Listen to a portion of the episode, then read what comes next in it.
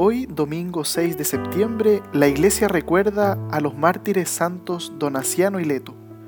Hacia el año 484, el rey Unerico dio la orden de que todas las iglesias cristianas del África fuesen clausuradas y los bienes del clero confiscados para entregarlos al pueblo africano.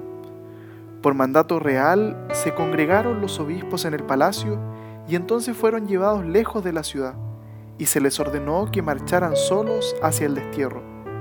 Frente a las puertas de la ciudad, el rey Unerico se encontró con un grupo numeroso de cristianos que habían acudido a protestar por la injusticia.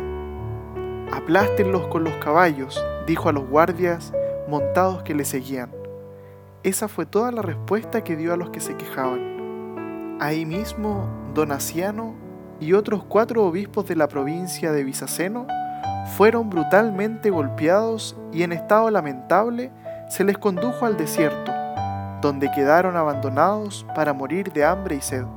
Leto, obispo de la Leptis Menor, a quien el martirologio romano llama un hombre celoso y muy sabio, y que se había ganado la enemistad de Unerico por su enérgica oposición a la herejía arriana, fue encerrado en un calabozo estrecho, oscuro y pestilente, desde el cual lo sacaron al cabo de dos meses para quemarlo vivo. Pidamos hoy la intercesión de estos dos mártires, para que su ejemplo nos ayude a ser cristianos convencidos de nuestra fe. Ellos no tuvieron miedo a morir por lo que creían. Que nosotros tampoco temamos dar testimonio de nuestra fe en las diversas situaciones por las que pasemos. Santos Dionesiano y Leto, rueguen por nosotros.